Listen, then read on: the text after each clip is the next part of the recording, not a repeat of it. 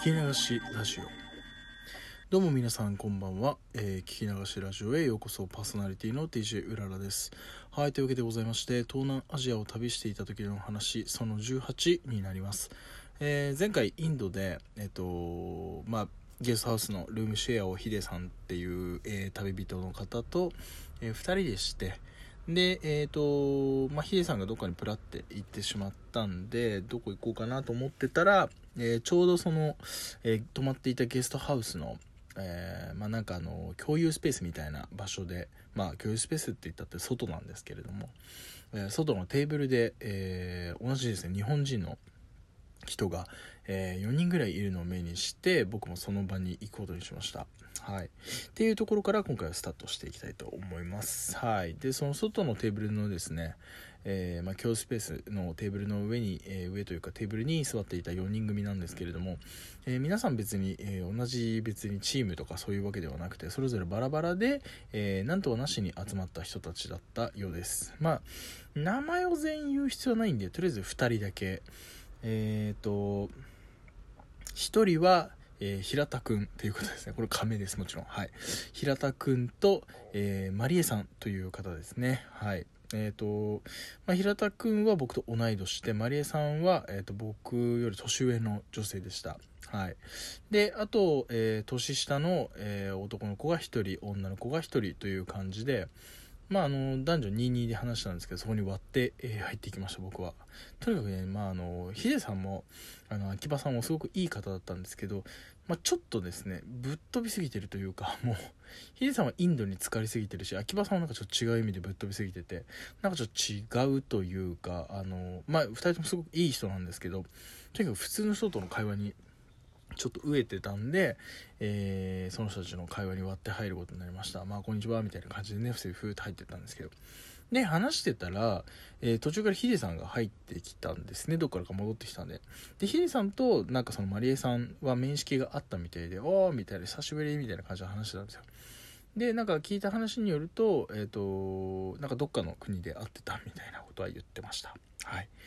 で、えー、まあ、なんか皆さんで話してたんですけど、えっと、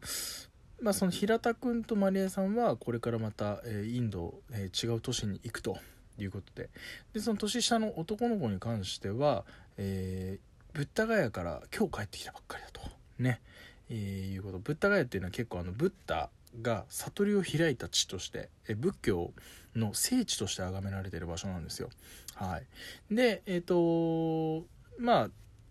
マリエさんはこれからダージリンね。ダージリンって言ったらもう紅茶ですよ。もう有名な。紅茶に、えー、紅茶の名産地であるダージリン地方の方に行くと。で、えっ、ー、と平田君はこれから、えー、バラナシですね。えー、これ何つったらいいんだ。ガンジス川のある都市なんですよ。バラナシって。あの現地の人言葉で言うとベナレスっていうそうなんですけど、えー、日本語で言うとバラナシっていうとこなんですね。はい。で、まあ、それぞれみんなバラバラのとこから行ったり帰ってきたり、えー、する予定ですということだったんですけど、えー、その年下の女の子はですね、なんかあの、え、どうやらですね、マザー・テレサハウスの、えボランティアで、あの、そこに来てたようでして、えー、しばらくコルカタに滞在してから、えー、日本に帰るみたいなことを、えー、おっしゃってました。まあそういう人もね、実は結構いたんですよ。バックインドってバックパッカーだけじゃなくて、そのボランティアで来てるっていう人もいてですね、え結構立派なね、あの志で来てる人に対して僕は申し訳ないなと、僕みたいな、え不自由な時でフラフラしてるような男をね、なんかちょっと、えなんか自分のあの軽薄さにちょっと身が引き締まる思いをしたのを、えー、覚えております。はいまあ、ということでそれぞれ皆さんバラバラのところへこれから行くということだったんですけれども僕ちょっと行き先が決まってなかったんですよ。はいで、ひら、あのー、まあ、皆さんと話してる時にヒデさんから、そういえば、フラちゃんこれからどうすんのみたいなこと言われて、いや、ちょっと考えてないんですよね、みたいな。で、滞在どれぐらいなのって聞かれて、2週間ですって言ったら、その席に着いてた年下の男の子に、なんかその子ちょっと様子がおかしかったんですよ。その子がいきなり僕にちょっと食ってかかってきて、え、2週間でインド何を理解しようとしたんですかみたいなこと言われて、正直なんで君にそんなこと言わなきゃいけないんだろうって思ったんですけど、やっぱそこはどう見ても彼の年下だったし、なんか僕も20ねもうその時5歳とか6歳だったんでまあ大人の余裕というかね、まあ、女の人見てたしいやまあ別に何を別に分かろうとしたわけじゃないんだけど僕にも時間限られてるからみたいな。うん。だま2週間しかないから貴重な時間をね使っていこうかなと思ったんだよねみたいなことをね大人の対応でちょっと乗り切ったんですけど。はい。でまあなんかちょっと険悪なムードになってね。でもあのマリエさんっていうあの大人の女性の方がなんかその場は濁してくれて、えー、なかったことになったんですけど。で一回ちょっとみんなあのー、まあまた後でね夜にでもちょっとあのー、まったりしながらまた話しましょうみたいな感じで一旦そのまま解散したんですよ。で僕とヒデさんは自分たちの部屋に戻って、まあ、ちょっと2人であのリラックスしながら話してたんですけどヒデさんにあの「君すごいな」と。なんかよくあんなこと言われて平気だねみたいなこと言われたんですけどあのー、その年下の彼にねなんか「いやでも僕も大人ですから」みたいなそんないちいちあの若い子の言動にあのねなんか葛藤になってるような年はもうないですからみたいなこと言って「はーん」っつって「大人だよ大人だよな君は」みたいなね。ヒデさんの方が僕より全然年上だったんですけどもう俺だったらあいつぶっ飛ばしてるけどみたいなことを言ってておいおいと。え実はですねヒデさんっていう方はベジタリアンなんですよ。はい。ベジタリアンになったんですよ。でなんかそのベジタリアン僕もちょっと興味あったんで僕もともと魚があんまり好きじゃなくて肉と野菜と穀物しか食べてない人生だったんで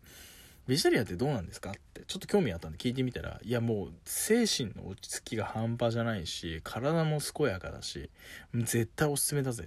て。もう全然なんか人に怒ったりとかしないもんって言ってた人ですよ。俺に対して。あの俺だったらあいつぶっ飛ばしてっけどねみたいなこと言うんですよ。これベジタリアン全然感情コントロールできてねえなってその時は思いました。まあベジタリアンが感情をコントロールできてないのかヒデさんが感情をコントロールできてないのかちょっと分かんないですけどまあその時は僕はそういう風に思ったっていうことが日記に書いてありますね。はい。まあそんなこんなんでまた夜に、えー、なりまして、まあ、僕もちょっとね彼に会いたくなかったんですよ。年下のその彼に。なんであんなに噛みついたんだろうなみたいな。噛みついたんだろうなっていうか噛みつかれたんだろうなって思ったんですけどまあ皆さんまた集まるということでねまあ女の子もいたし僕もちょっと行こうかなみたいな感じでまた、えー、同じ共有スペースにですねなんかいろいろみんな持ち寄ってスナックとかなんかお菓子あのジュースとかですねなんかもう、まあ、ビール持ってる人もいましたね。インドってあのやっぱりヒンドゥー教イスラム教の国なんで基本的にあんまお酒売ってないんですよ実は。うん。これ、まあ、本当に宗教的にダメなんで売ってるは売ってるけど買う人はほとんど外国人だけみたいな、まあ、中には OK っていうか飲んでる人もいるみたいなんですけどねどうやら。うん。でお酒って結構手に入りづらい国でしたインドは。はい。まあそこでねちょっとまあ隠れてこうビールとか持ち寄ったりとかしてみんなでわーとかって言ってたんですけどまああのー、そしたらですね先ほど僕に絡んできた若い子がなんかすごいシュンとした顔で僕のところに来てなんかさっきはすいませんでしたみたいな。やなとマリエさんに「ああいうのは良くないよ」って諭されてみたいな「お前諭されたんから来たんかい」みたいなね。自分で気づいたんじゃねえのかよ？みたいな風に思ったんですけどまあ一応そうやって謝ってくれたんで、まあ、僕もやっぱ大人ですから「いや全然気にしてないですよ」と。ね、仲良くしましょうよと、ね、せっかくこうやって出会ったんですからみたいな。でなんか実はちょっとインドをいろんなとこに行ってでブッダガヤから帰ってきたばかりですがブッダガヤでインド人にやられすぎてってなんか騙されたりとか、ね、バリ雑言浴びさせられたりとか荷物を取られたりとかいろいろした結果ちょっと精神的にやられちゃってて余裕がなかったんですみたいな。でまあそのところにねなんか2週間だけ遊びに来ましたみたいなヘラヘラしたねやつが来たらちょっとまあそれはお前インド舐めてんだろって思うのはまあ当然だと思うんですよ。まあどう思うか人それぞれですけど、まあ、彼の目にはその時はそういう風に映ってしまったと。ね、いうことで、まあ、ちゃんと謝ってはくれたんですけれど僕もやっぱりインドを改めて、あのー、ちょっと舐めてかからない方がいいなっていうふうには思いました。人間の人格をこんなに歪めてしまうのかインドはと。ね、えー、非常に恐ろしかったですねその時は。でまあ彼といろいろ話してるうちになんかすごく打ち解けてきて実はすごくあのいい青年でなんかすごい純粋でねだからこそやられちゃったんだと思うんですけど。で盛り上がって次どうすんのって聞いたらいやちょっとタイに戻ってまたバックパックの旅を続けようと思っててどこに行こうか迷ってるんですって言うからじゃあ僕今ミャンマーから帰ってきたばっかりだからミャンマー行ってきねえよって。地球の歩き方を上げるからって言って僕の地球の歩き方上げたんですよ彼にミャンマーの。ね。めちゃめちゃ喜んでて。すごくお礼を言ってくれました。で自分がブッダガヤで代わりに泊まってたところの住所教えます。僕ここ泊まってましたっつって、まあ、そんなに悪くないとこですよみたいな。まあこれね結構実はあの旅先では大事なことでその泊ま誰かが泊まったことのあるところ。でこここうでしたよとか、あの、こんな感じのとこでしたって。ガイドブク読んでるだけじゃやっぱ分かんないことたくさんあってやっぱ現地のその日本人の情報って結構大事なんですよ。だから彼がそうやって教えてくれたことによって僕もすごい助かってあよかったじゃあそこにじゃあ次俺ぶったがや行くわみたいな感じで僕の行き先がそこで決まったわけです。まあそれで皆さんでえー、まあ、ヒデさんはいなかったんですけど、みんなでね、あの、コルカタのちょっとした、えー、本当のレストランですね。もう、屋内です。屋外じゃないです。ちゃんとしたレストランに入って、えー、なんか、バターチキンマサラカレーみたいなの食べたんですよ。これすっごい美味しかったです。なんか、ヒデさんに連れてってもらったとこ、ちょっとディープすぎて、もうほんとローカルな人たちが食べるような、あの、ご飯で、まあもちろん悪くはなかったんですけど、その後外人向けの、あの、レストランで食べたカレーの方がはるかにうまかったのは、ヒデさんには内緒でした。はい。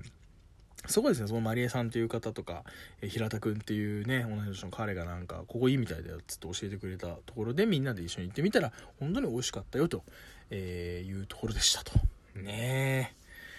まあ、そんなところで、えー、今回、えー、終わりたいと思うんですけれども、まあ、いよいよ、えー、次の年ぶったがいに向けて僕も動き出します。そして、えー、ヒデさんとのお別れがやってまいります。というわけでございまして、東南アジアを旅していた時の話、インド編、えー、またまた次回に続きたいと思います。最後まで聞いてくれてありがとうございました。えー、それではまたお会いしましょう。バイバイ。